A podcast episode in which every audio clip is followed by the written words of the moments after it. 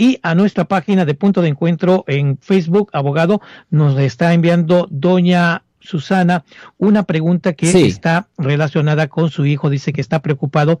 Su hijo de 16 años eh, recibió unas fotos comprometedoras de una Ah. jovencita y ella dice que si esto no lo puede poner en problemas a su hijo de mantener esas fotos en su teléfono celular, ya que se, ella dice que si pudieran considerarse como eh, de am, pornografía. Lo siento por la interrupción, su video va a continuar monetariamente. Solo voy a mencionar que si usted ha sido acusado por haber cometido cualquier delito aquí en el área de la Bahía Norte, California, por favor no se espere, llame el nuevo teléfono que ven en la pantalla o llame para hacer una cita inmediatamente al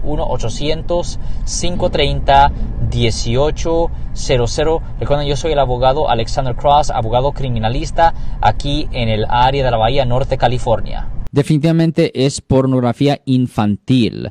Si le están mandando fotos ah, sexuales de alguien que tiene menos de 18 años. Ah, la mera posesión de esas fotos es suficiente para que le presenten los cargos. Es súper es importante, en efecto, no aceptar eso. Es aún más importante ah, borrarlo si lo tiene el teléfono. Y definitivamente ni piense, ni piense distribuir eso.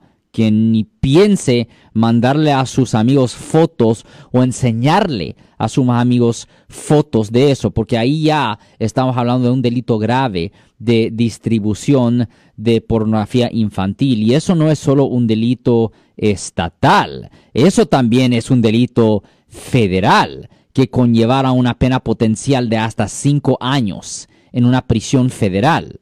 So, es súper importante no hacer eso.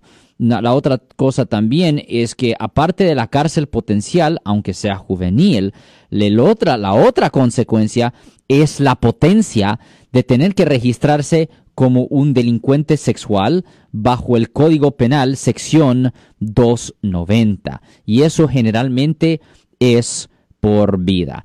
Si les gustó este video, suscríbanse a este canal, aprieten el botón para suscribirse y si quieren notificación de otros videos en el futuro, toquen la campana para obtener notificaciones.